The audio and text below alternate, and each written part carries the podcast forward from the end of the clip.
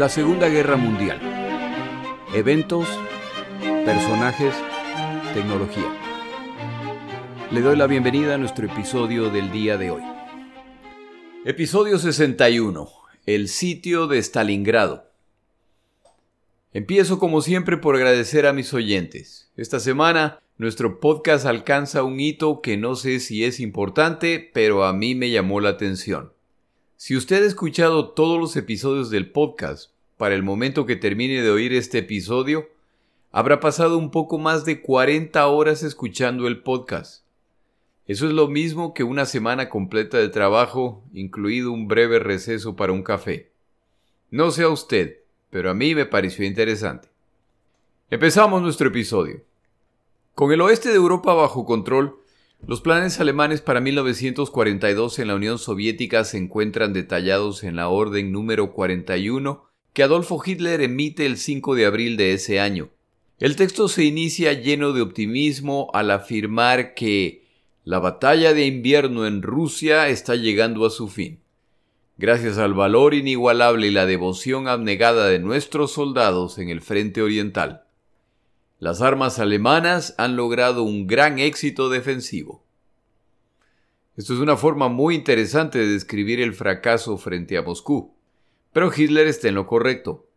Las tropas alemanas están peleando una brillante batalla defensiva después de retirarse de Moscú, lo que está complicando la situación para los soviéticos. La orden de Hitler continúa. El enemigo ha sufrido graves pérdidas en hombres y material. En un esfuerzo por explotar lo que le parecieron éxitos tempranos, ha gastado durante el invierno la mayor parte de las reservas destinadas a operaciones posteriores. Esta afirmación nuevamente refleja el optimismo de Hitler de que la Unión Soviética está llegando al límite de sus reservas. Hitler pasa entonces a destacar cuál es el plan para este año, en el cual buscan no perder la iniciativa. Al respecto afirma, Tan pronto como el tiempo y el estado del terreno lo permitan, debemos tomar la iniciativa de nuevo y a través de la superioridad del liderazgo alemán y del soldado alemán, forzar nuestra voluntad sobre el enemigo. Nuestro objetivo es acabar con todo el potencial de defensa que le queda a los soviéticos y aislarlos, en la medida de lo posible, en sus centros más importantes de la industria bélica. Todas las fuerzas disponibles, alemanas y aliadas, se refiere a los italianos, rumanos, húngaros y eslovacos que los acompañan, se emplearán en esta tarea. Al mismo tiempo, la seguridad de los territorios ocupados en Europa Occidental y Septentrional, especialmente a lo largo de la costa, estará garantizada en todas las circunstancias. En general, el plan alemán es concluir el sitio de Leningrado, si recuerda, el plan inicial para esta ciudad era que sería destruida a través del hambre y la enfermedad. Ocho meses más tarde, esto no ha ocurrido y la resistencia soviética continúa, lo que tiene a fuerzas alemanas atrapadas en esa zona. Los finlandeses, por su parte, se han detenido en su propio territorio y no han avanzado más allá en el territorio soviético, amenazados por estadounidenses y británicos. La ciudad de Moscú no es considerada para otro ataque inmediato, ya que el tema de combustible es urgente. Por esta razón, la prioridad son las operaciones en el sur, en dirección hacia el Cáucaso. Hitler admite lo evidente. Ya no se pueden lanzar operaciones conjuntas en los distintos frentes, por lo que ahora es necesario mover fuerzas entre ellos de acuerdo con las prioridades. La orden de Hitler continúa. En primer lugar, por lo tanto, todas las fuerzas disponibles se concentrarán en las principales operaciones en el sector sur, con el objetivo de destruir al enemigo ante el río Don, con el fin de asegurar los campos petroleros del Cáucaso y los pasos a través de las montañas del Cáucaso. Hitler confía en un gran movimiento de pinzas a orilla del río Don para aislar o destruir una buena parte de los defensores en esta zona, como mencionamos en el episodio anterior, esta campaña es un éxito, pero ya no se atrapan por centenas de miles a combatientes soviéticos que ahora muestran más flexibilidad para realizar retiradas tácticas. Hitler planea alcanzar estos objetivos a través del ejército y la aviación utilizando todos los medios posibles, una vez que el período de las Rasputitsas, las abundantes lluvias soviéticas, terminen y el tránsito aéreo y el terrestre se restablezcan. Hitler afirma muy optimistamente que esto requiere una limpieza y consolidación en todo el frente oriental y en las áreas de retaguardia para que se puedan liberar las mayores fuerzas posibles para la operación principal.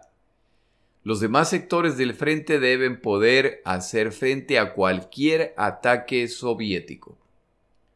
Donde quiera que, para este propósito, se lleven a cabo operaciones ofensivas con objetivos limitados, de acuerdo con mis órdenes, se hará todo lo posible para asegurar que todas las fuerzas disponibles del ejército y de la Luftwaffe, la Fuerza Aérea Alemana, estén listas para entrar en acción con una fuerza abrumadora, para lograr un éxito rápido y decisivo.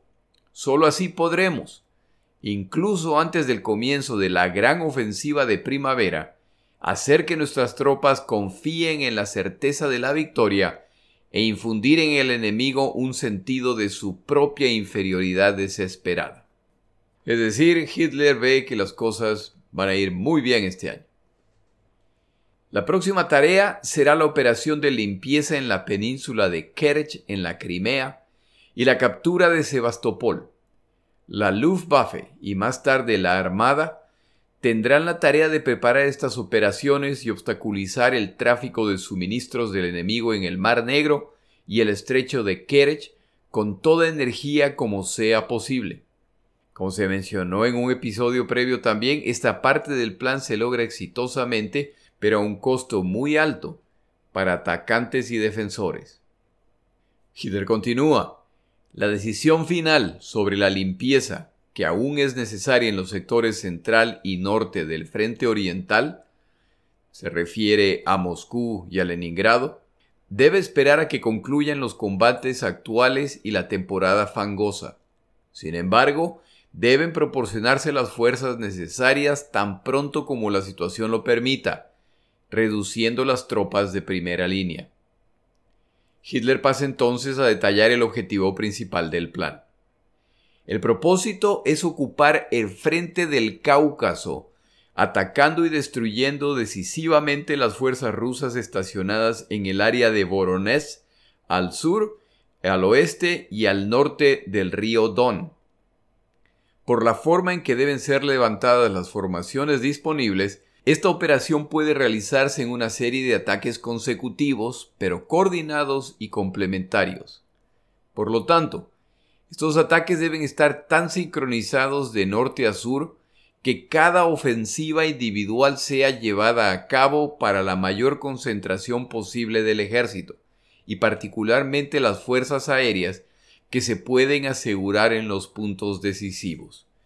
De lo que Hitler está hablando aquí son una serie de ataques que están tan bien coordinados que poco a poco van cerrando un cerco para atrapar a los soviéticos. La experiencia ha demostrado suficientemente que los rusos no son muy vulnerables a los movimientos operativos de cerco. Por lo tanto, es de importancia decisiva que, como en la doble batalla de Vyazma-Briansk, las brechas individuales del frente deben tomar la forma de movimientos de pinzas cerrados. Debemos evitar cerrar las pinzas demasiado tarde, dando así al enemigo la posibilidad de evitar la destrucción. No debe suceder que, al avanzar demasiado rápido o demasiado lejos, las formaciones blindadas y motorizadas pierdan conexión con la infantería que las sigue, o que pierden la oportunidad de apoyar a la infantería en apuros en que luchan hacia adelante mediante ataques directos a la retaguardia de los ejércitos rusos rodeados. Este último comentario muestra una realidad que se ha mencionado antes respecto al ejército alemán. El ejército alemán en realidad son dos ejércitos. Un ejército mecanizado donde están los panzers y los vehículos de apoyo y el resto del ejército alemán, el cual se mueve a una velocidad más lenta que los vehículos mecanizados. Es necesario que estas dos áreas trabajen en coordinación. Por lo tanto, aparte del objetivo principal de la operación, en cada caso individual debemos estar absolutamente seguros de aniquilar al enemigo por el método de ataque y por la dirección de las fuerzas empleadas. La operación general comenzará con un ataque general, y si es posible, un avance desde el área al sur del Orel en dirección a Voronezh. De las dos formaciones blindadas y motorizadas que forman las tenazas, la del norte tendrá mayor fuerza que la del sur. El objetivo de este avance es la captura de Voronezh en sí.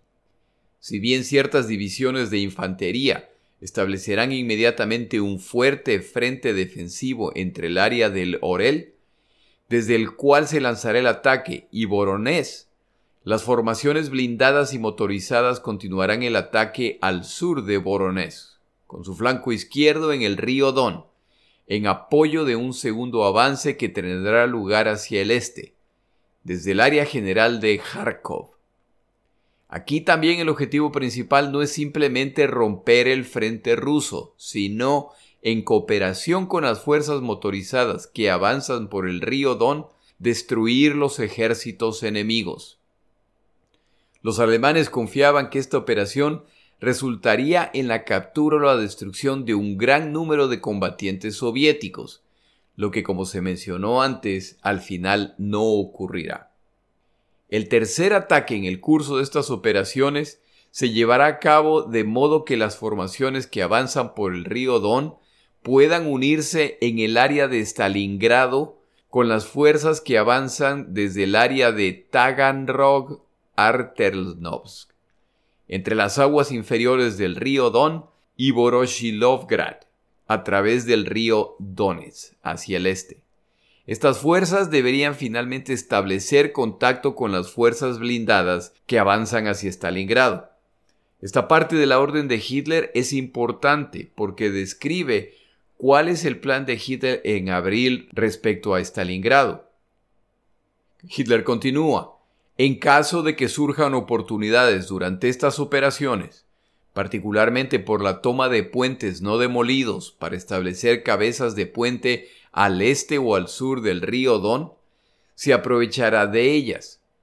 En cualquier caso, se harán todos los esfuerzos posibles para llegar a la propia Stalingrado, o al menos para poner la ciudad bajo fuego de artillería pesada para que ya no sea de utilidad como centro industrial o de comunicaciones.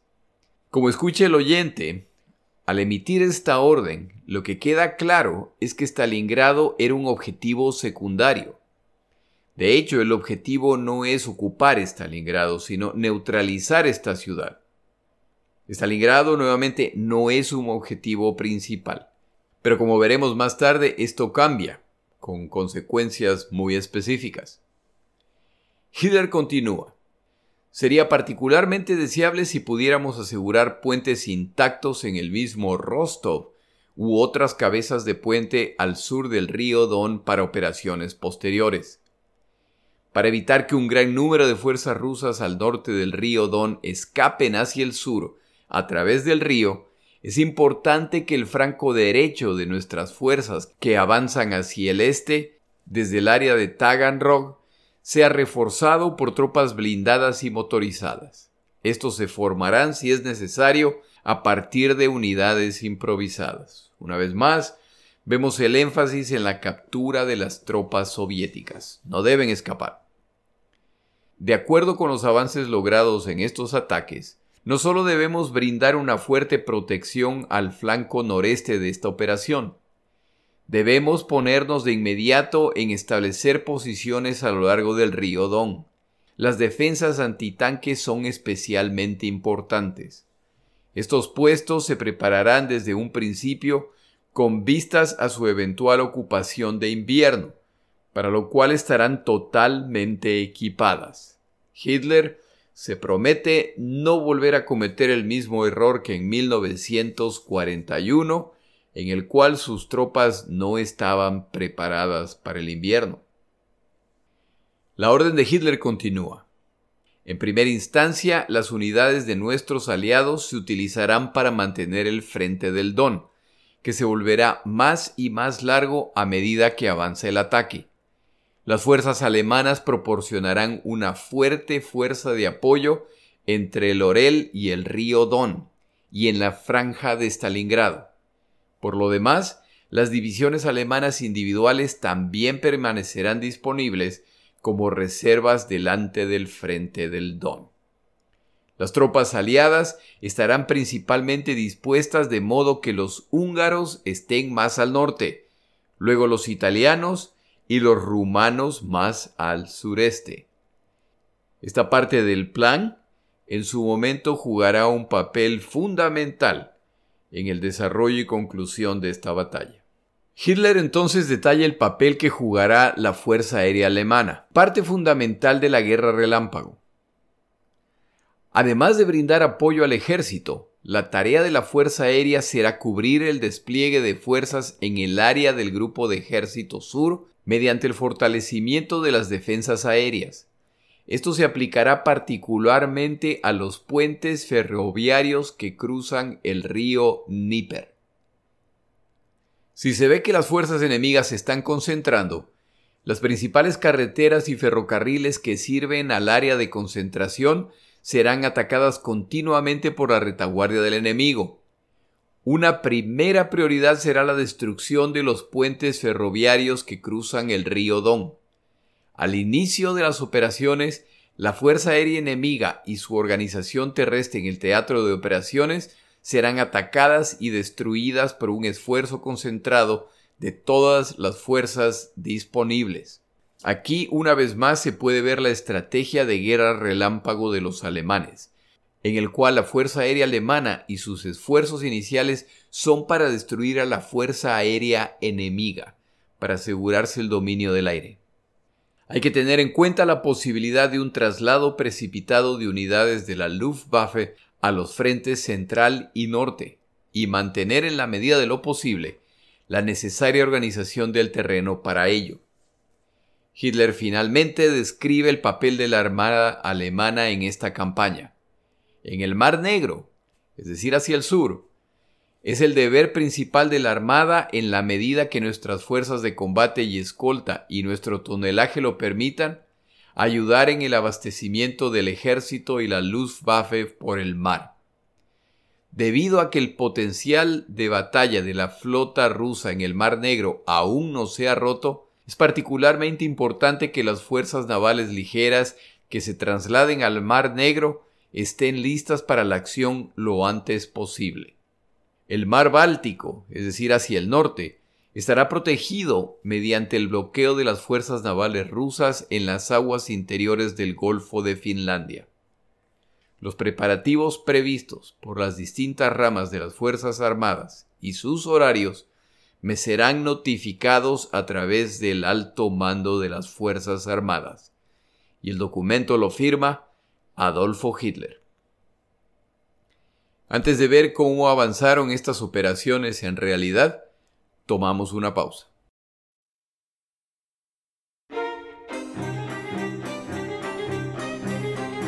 Palabras de Churchill. A continuación, unas cuantas frases de Winston Churchill relacionadas con la esperanza. Alimente sus esperanzas, pero no pase por alto las realidades. El mensaje del amanecer es la esperanza. Hay tiempo y esperanza si combinamos la paciencia con el coraje. Y la última frase, cuando dejas de soñar, el universo deja de existir.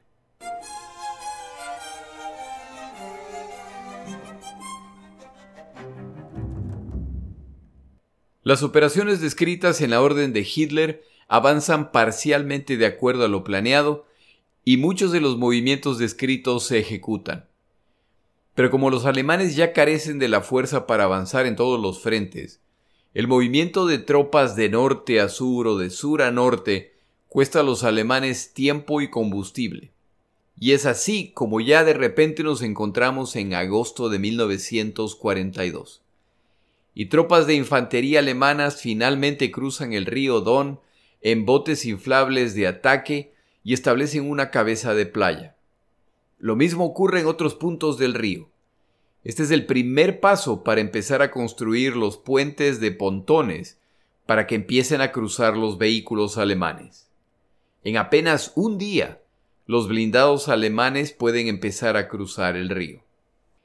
La estepa entre el río Don y el río Volga es plana, y con las temperaturas veraniegas están secas y duras, por lo que el avance alemán es rápido. Bombarderos soviéticos atacan a las tropas alemanas a las dos orillas del río Don, pero con poca efectividad por la presencia de la Fuerza Aérea Alemana. Una vez que el movimiento de vehículos de combate alemán empieza en el cruce, aterriza una pequeña avioneta, en la cual el general de la Fuerza Aérea von Richthofen viene a coordinar el apoyo necesario para apoyar el avance de las tropas alemanas. Él comunica a los comandantes que cuenta con 1.200 aviones entre cazas y bombarderos, y dado los constantes cambios de prioridades, aconseja se utilicen sus aviones lo antes posible. No puede garantizar que mañana estos aviones seguirán estando disponibles. Con el plan coordinado, más tarde ese día, oleadas de bombarderos medianos Henkel 111 y bombarderos livianos Stuka sobrevuelan a las tropas alemanas en camino hacia Stalingrado. Empieza así el infierno para los ciudadanos de esta ciudad, la cual será bombardeada en preparación para la llegada de tropas de tierra alemanas. Stalingrado es defendido por baterías antiaéreas, muchas de ellas operadas por cuadrillas de mujeres que demostraron no solo buena puntería, pero también mucho valor en el combate. Se negaban a abandonar sus posiciones incluso cuando éstas son amenazadas y atacadas. En ocasiones parcialmente destruidas siguen combatiendo. Esas defensoras de Stalingrado, una vez que la etapa de bombardeos termina, utilizan sus baterías para atacar a los tanques que ahora se acercan. Estas posiciones de defensa tuvieron que ser destruidas por los alemanes una a una con altísimo riesgo. Cuando finalmente estas posiciones caen y las tripulaciones de los panzers alemanes descubren que son mujeres, se horrorizan de lo ocurrido, mostrando un poco respetable sentido de pudor, ya que su avance y sus bombardeos matan mujeres y niños indiscriminadamente. La estrategia inicialmente parece similar a la de Leningrado. Tanques de combustible para la ciudad, la planta de agua, las centrales telefónicas y los hospitales son destruidos en los ataques iniciales. Empieza el ritual de escape para quienes pierden sus casas, los entierros apresurados de los que acaban de morir, el movimiento de gente que busca comida o ayuda. Todo se debe hacer con cuidado para evitar morir en el siguiente bombardeo. Richthofen, el comandante de la Luftwaffe a cargo de estos ataques, tiene experiencia con este tipo de ataque, ya que fueron sus aviones los que participaron en el ataque a Guernica en España. Tal vez la pregunta es por qué sigue la población civil en Stalingrado. La lógica parece ser doble. Primero, todos los medios de transporte se necesitan para movilizar las tropas desde y hacia Stalingrado. No hay embarcaciones adicionales. La segunda razón mencionada por el autor Anthony Beaver es que sacar a la población civil de la ciudad hará más fácil a los combatientes considerar la idea de abandonarla si la situación se complica. Con civiles presentes hay más razones para permanecer en la ciudad. Algunos de los combatientes alemanes que ya se acercan a Stalingrado acababan de cruzar el río Don esa misma mañana. En un día los alemanes ya ven Stalingrado. Esta tiene toda la cara de ser una campaña sencilla para los alemanes. Los pilotos que sobrevuelan Stalingrado se sorprenden al mirar más allá del río Volga y ver las grandes extensiones de territorio ante ellos. Como los soviéticos saben que Hitler ha dividido sus fuerzas y despachado hacia el sur a sus blindados, al iniciarse el ataque a Leningrado, el comandante Yeremenko, a cargo de la defensa de la ciudad, ubica la mayor parte de sus fuerzas hacia el sur, en espera del retorno de estos blindados. Pero lo que ocurre es que la infantería de Paulus, con su sexto ejército, cruza el río Don y avanza rápidamente por el norte, lo que pesca desprevenidos a los soviéticos. ingenieros soviéticos han construido un puente de pontones en el norte de Stalingrado y al reportar que han completado su tarea, reciben la orden de volarlo en pedazos. No sea que las fuerzas alemanas puedan cruzar el Volga utilizando el puente que ellos mismos han construido. Una vez más en esta guerra, la impresionante velocidad con la que son capaces de movilizarse los alemanes ha tomado a sus enemigos por sorpresa y empieza a hacer una diferencia en los combates. Stalin está furioso.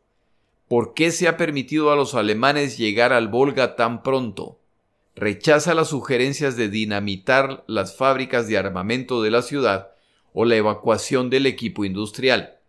No hay tiempo, y eso claramente mandará la señal de que se empieza a abandonar la ciudad. Los soviéticos deberán pelear hasta el último combatiente en Stalingrado si es necesario. Se debe organizar a la población civil inmediatamente. Quienes no están involucrados en la fabricación de armamento deben tomar armas si están disponibles o sumarse a los trabajos de construcción de posiciones defensivas que sean necesarios. Los alemanes capturan la estación del tren en el norte de Stalingrado, incluyendo vagones con armamento y provisiones. La Fuerza Aérea Soviética ingresa al combate, pero los cazas alemanes Bf-109 son piloteados por pilotos más experimentados y tienen los números suficientes para dominar a los aviadores soviéticos que se elevan a enfrentarlos.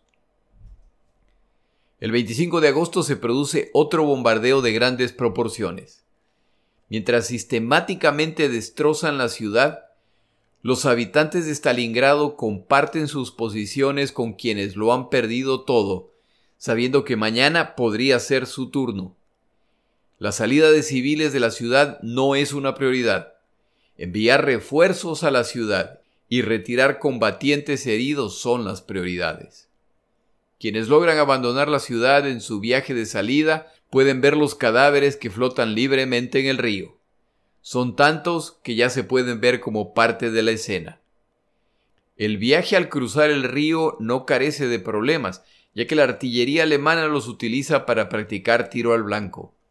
En uno de esos raros eventos de la guerra que aún en esta zona existen, las baterías alemanas logran hundir una embarcación que abandona Stalingrado e inmediatamente empiezan los gritos que son claramente de niños y niñas que estaban siendo evacuados. Sus madres los acompañan. Al darse cuenta de lo hecho, soldados alemanes piden autorización a sus jefes para salir a rescatar a los que están en el agua. La orden es negada. Podría ser una trampa. Los alemanes pasan la noche escuchando los gritos y lamentos cada vez menos comunes y con menos fuerza. En la mañana, unas pocas mujeres y niños que han sobrevivido han llegado a la orilla. Los soviéticos despachan una embarcación para rescatarlos y no reciben un solo disparo en el proceso. Algo de decencia todavía existe aún en este monstruoso teatro de operaciones. Las frenéticas llamadas desde Moscú exigen que se inicie un contraataque contra las tropas alemanas en el norte. Si se consolidan ahí, se perderá Stalingrado. Fuerzas blindadas soviéticas empiezan a concentrarse al norte de la ciudad, pero son descubiertas por aviones de la Fuerza Aérea Alemana. Este movimiento es riesgoso ya que los soviéticos saben que las divisiones Panzer enviadas inicialmente hacia el sur van en camino de regreso. Por su lado, los alemanes están descubriendo que mientras más se acercan a Stalingrado, mayor es la resistencia que enfrentan. Pero pueden manejarla a través de la aviación que castiga a quienes se atreven a salir a enfrentar a las fuerzas alemanas y la coordinación entre las distintas armas. El Comité de Defensa de Stalingrado empieza a organizar a la población civil en preparación para el inicio del asalto alemán final. Los batallones penales, que como se mencionó en un episodio previo, están a cargo de misiones casi suicidas para lavar sus culpas, entran en acción deteniendo avances alemanes y algunos se desempeñan admirablemente con la esperanza de redención. Pero pocos la recibirán al caer en el frente de batalla tras continuas misiones suicidas. Los alemanes, que han dominado el arte de combinar sus fuerzas de ataque, coordinan las acciones de la infantería, la artillería, los blindados y la fuerza aérea, lo que elimina la ventaja con la que contaban los soviéticos al tener mejores tanques que los alemanes, incluyendo tanques pesados KB-1, capaces de destruir cualquier tanque alemán. Los Panzers se acercan y los blindados soviéticos están listos para presentar combate, el cual sin embargo se inicia con ataques aéreos contra los blindados soviéticos, particularmente de parte de Stukas, los cuales han recuperado el respeto del enemigo luego de haber sido brutalmente tratados por los aviadores británicos durante la batalla de Gran Bretaña. Sin casas para defender a los blindados, las tripulaciones de blindados soviéticos aprenden a temer a uno de los sonidos más emblemáticos de la Segunda Guerra Mundial en este frente, las sirenas de los estucas que ya se lanzan en picada a destruir a los tanques. Con esta estrategia, los blindados alemanes avanzan impresionantemente rápido, por lo que para el 31 de agosto ya se encuentran cerca de la estación del tren al sur de Leningrado. La ciudad ya está bloqueada por el norte y por el sur. Pero ahora ya estamos en septiembre y regresan las famosas lluvias llamadas las rasputizas. Y pronto vendrá el famosísimo invierno soviético que parece tomar por sorpresa a los alemanes cada año. El tiempo para llegar a su ansiado refugio de invierno, la ciudad de Stalingrado se les empieza a acabar a los alemanes, quienes además la están demoliendo a diestra y siniestra a través de la fuerza aérea llegan refuerzos soviéticos adicionales a la ciudad. Estos refuerzos son principalmente infantería, en números mucho mayores que los alemanes, pero sin blindados y artillería para apoyarlos, esto no irá muy bien para ellos. Pronto están bajo ataque aéreo alemán y en los ataques iniciales el hospital de campaña, un grupo de enfermeras y doctores soviéticos mueren, lo que afecta a la moral de este grupo se empiezan a producir deserciones y el comandante de esta ciudad, cuando finalmente logra controlar la situación y evitar una estampida de escape, decide implementar la práctica romana de diezmar.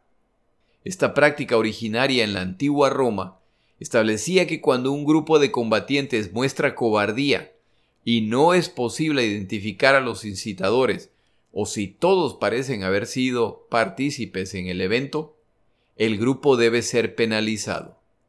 En este caso, el comandante soviético forma a las tropas en fila y camina frente a ellas contando a los soldados.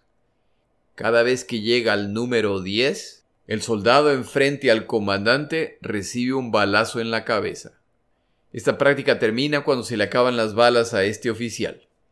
El mensaje para el resto está claro. Georgi Shuhov.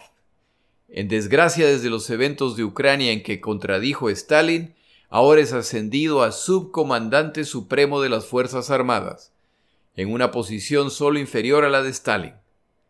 Llega a Stalingrado a finales de agosto para supervisar los preparativos. Al llegar, descubre que las tropas de la ciudad no son las mejores, que les hace falta equipo y carecen de suficiente artillería para defender la ciudad. Como el plan de Stalin no es simplemente defender la ciudad, sino contraatacar, Shuhov pide autorización para retrasar el ataque 10 días hasta estar listos. Stalin aprueba la solicitud, pero empieza a contactar a otros comandantes en la zona, los cuales le informan que están rodeados. Por esta razón, un indignado Stalin vuelve a contactar a Shuhov y le exige que se inicie el contraataque inmediatamente, listos o no. Pero Shuhov ya ha aprendido un par de trucos, por lo que la llamada se vuelve una confrontación abierta entre Stalin y Shuhov, en que este segundo explica por qué esa es una terrible idea. Logra autorización para retrasar el ataque por dos días. Este retraso permite al comandante alemán Paulus y su sexto ejército reforzar sus tropas y durante los preparativos la Fuerza Aérea Alemana aprovecha para bombardear a las tropas y el equipo que buscan acumular los soviéticos. Ninguno de estos ataques alemanes carecen de un alto precio por lo logrado y siguen perdiendo soldados y comandantes en estos ataques. Los alemanes pierden seis comandantes en un día. En total, ya superan más del millón y medio de bajas en el frente oriental. Para el 8 de septiembre, los alemanes tienen razones para festejar. Las tropas de Paulus han entrado en contacto con los blindados que regresan del sur. El cerco alrededor de Stalingrado está completo. En apenas dos semanas desde que cruzaron el río Don, los alemanes ya rodean Stalingrado. En el papel, esta etapa de la Operación Azul, la orden de Hitler para 1942, ha sido alcanzada. En el lado soviético, Stalingrado ha capturado la imaginación del pueblo el cual, aunque se combate en múltiples frentes en su nación, ahora identifican a Stalingrado como el lugar en el que quieren derrotar a los nazis. Este deseo incrementa la obsesión de los dos dictadores enfrentados por terminar esta campaña con la ciudad en sus manos, sin importar el costo. Una mañana temprano en septiembre, los alemanes se despiertan para descubrir que el suelo está cubierto de una leve capa de escarcha. El invierno se acerca. El autor Anthony Beaver afirma en su excelente libro Stalingrado que la aparente obsesión de Hitler con esta ciudad, apenas mencionada en la directriz original, tiene que ver con el hecho de que Hitler se está dando cuenta de que sus tropas no serán capaces de llegar al Cáucaso, lo que en realidad significa que la guerra está perdida. Como el avance hacia Stalingrado ha ido mucho mejor de lo esperado, Hitler decide apoderarse de la ciudad como compensación por los problemas que enfrentan hacia el sur. Esto trae la ventaja adicional de capturar la ciudad que lleva el nombre de su enemigo. Hay historiadores que consideran esta explicación superficial y apuntan a las razones estratégicas para tomar Stalingrado entre otras que el río Volga era probablemente la ruta fluvial principal de la Unión Soviética, la presencia de fábricas de material militar en la ciudad, que esta zona es la puerta hacia el Cáucaso, etc. Pero no se puede negar que a Hitler le gustaban los trofeos. Él no fue capaz de resistir la tentación de obligar a los franceses a firmar su rendición al inicio de esta guerra en el vagón de tren en que firmaron la rendición los alemanes en su capitulación en la Primera Guerra Mundial. No pudo resistir pasear por los campos elíseos en París, recreando los festejos del final de la Primera Guerra Mundial. No pudo evitar no solamente destruir Leningrado, pero decidir matar esta población de hambre por el significado que esta ciudad tenía para los rusos antes de la revolución y para los soviéticos después de esta. ¿Quién sabe cuál es la respuesta correcta respecto a la motivación de Hitler? O si era una combinación. Lo cierto es que los dos lados pelearán hasta el fin. Pero hay una pequeña diferencia entre la situación de los dos lados. Los soviéticos pelean con sus espaldas contra el río Volga. Si pierden, serán expulsados de la orilla oeste del Volga. Los alemanes, en cambio, pelean con sus espaldas contra amplísimas y abiertas estepas. Los soviéticos atacan desde el norte con sus queridos tanques T-34. Son acompañados por Shermans estadounidenses, cortesía del programa de préstamo arrendamiento estadounidense, que a propósito a los soviéticos no le gustaban los tanques estadounidenses, y no se los puede culpar ya que como he mencionado antes, los T-34 son mencionados como probablemente los mejores tanques de la Segunda Guerra Mundial. Los ataques soviéticos son infructuosos y los alemanes los detienen causándoles muchas bajas. A medida que el cerco se cierra, posiciones de comando soviéticas siguen cayendo y se van retirando hacia la orilla del río Volga. Parece que la derrota de la ciudad se acerca. Pero es entonces cuando el general Vasily Chuikov es llamado por el comisario a cargo de la defensa de Stalingrado, Nikita Khrushchev. Si el nombre le parece conocido es porque años más tarde será el líder de la Unión Soviética. Khrushchev ha llamado a Chuikov para ponerlo a cargo de la defensa de Stalingrado. Al comunicarle su nominación, Khrushchev pide a Chuikov que describa cómo entiende la misión que se le está asignando. La respuesta de Chuikov es sencilla. Defender la ciudad o morir en el intento. Yo me imagino a Khrushchev pensando, exacto, mientras se prepara para salir a toda carrera. Khrushchev confirma a Chuikov que su entendimiento es correcto. Chuikov entonces empieza a organizar la defensa. Llega a su centro de comando donde encuentra al general Nikolai Krylov. Estos dos personajes son muy distintos, pero se complementarán bien. La primera tarea de Chuikov es dejar claro a todos los comandantes que entre todas las posibilidades frente a ellos, la deserción o el permitir deserciones es la peor. Y él, Chuikov, personalmente se asegurará de que ese sea el caso. Entre quienes escuchan este discurso hay quienes no lo creen e intentan escapar hacia la orilla del río Volga ante la inminente invasión alemana. Son capturados por órdenes de Chuikov y ejecutados inmediatamente. El estado de los combatientes soviéticos no es el mejor, y una de las razones principales es el dominio de la aviación alemana. Chuikov tiene una solución.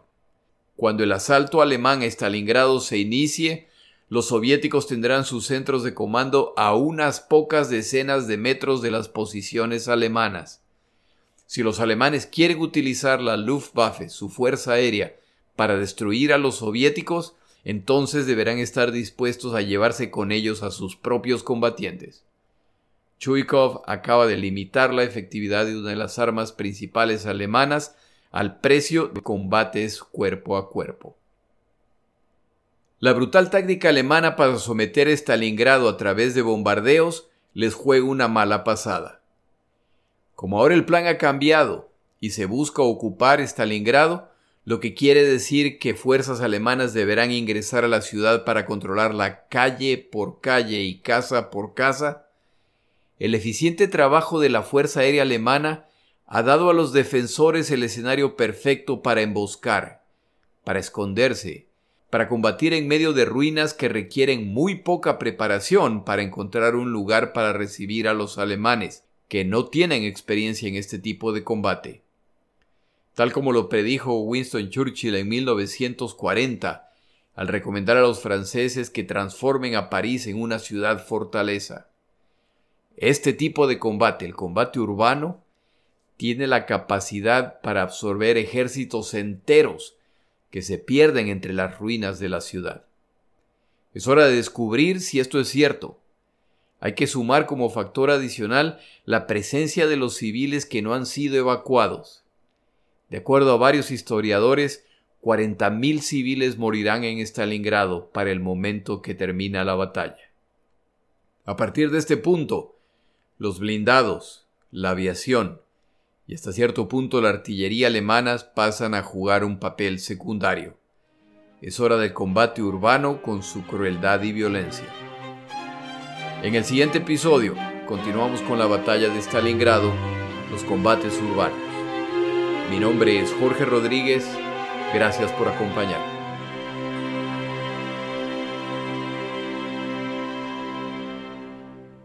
Para información adicional respecto a este episodio, las notas de este podcast, que incluyen la narración de este episodio, así como acceso a resúmenes, videos, documentales y materiales adicionales gratuitos disponibles en el Internet, por favor vaya a Amazon y busque el libro La Segunda Guerra Mundial, Eventos, Personajes, Tecnología.